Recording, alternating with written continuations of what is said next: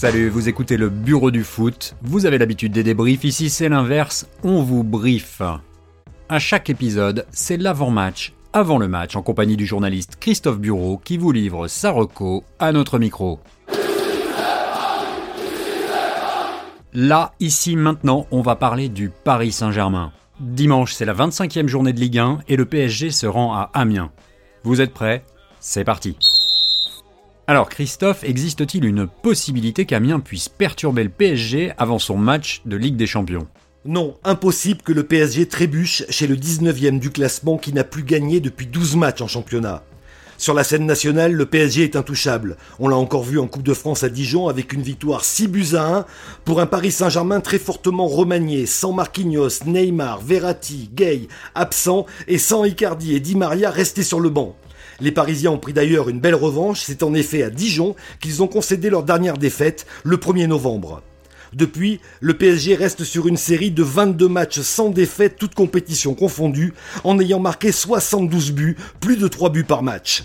Une attaque de feu qui devrait faire voler en éclats l'avant-dernière défense du championnat. En Ligue 1, les joueurs de la capitale restent sur 11 victoires et un match nul, et contre Amiens, le PSG est invaincu en 5 confrontations, 4 victoires et un nul. Bon, bah ça c'est un avis tranché. Sinon, selon toi, Cavani ou Icardi en attaque? Resté sur le banc en Coupe de France, Mauro Icardi devrait reprendre sa place pour retrouver rythme et confiance. Si l'Argentin reste l'option numéro 1, il connaît une période de disette inquiétante.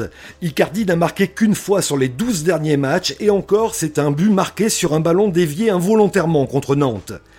Edinson Cavani, lui, jouait une carte importante sur la pelouse de Dijon en quart de finale de Coupe de France. Titularisé, le Matador n'a pas convaincu. Il n'a pas connu la même réussite que lors de son entrée en jeu contre Lyon et devra patienter encore pour célébrer son 200e but pour le PSG. Au-delà du résultat, qui vas-tu surveiller durant le match dans l'optique du choc contre Dortmund? L'incertitude autour de Neymar m'oblige à insister sur les performances exceptionnelles d'Angel Di Maria.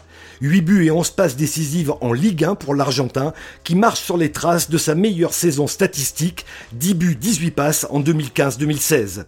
À noter que Di Maria est le joueur qui tente le plus de dribbles cette saison, 128, record partagé avec Neymar. L'Argentin resté sur le banc en Coupe de France a d'ailleurs demandé à son entraîneur de disputer le match contre Amiens pour se mettre dans le tempo avant la Ligue des Champions. L'autre bonne nouvelle selon moi pour le PSG est la montée en puissance de Pablo Sarabia. Encore décisif à Dijon, l'Espagnol recruté en tant que joueur de complément est peut-être en train de devenir un premier rôle. Il totalise 12 buts et 6 passes décisives cette saison, toutes compétitions confondues. Merci Christophe pour ces éléments. Je crois que c'est très très clair. Pour être complet, je vous rappelle que le match aura lieu samedi à 17h30 au stade de la Licorne. Il sera diffusé sur Canal+. Si vous avez des commentaires sur ce brief d'avant-match, n'hésitez pas à nous les communiquer sur Instagram ou Twitter sur notre compte le bureau du foot. Pour les fans du PSG, je vous donne rendez-vous mardi matin pour l'avant-match du 8 de finale à de Ligue des Champions. En attendant, excellent week-end et bon match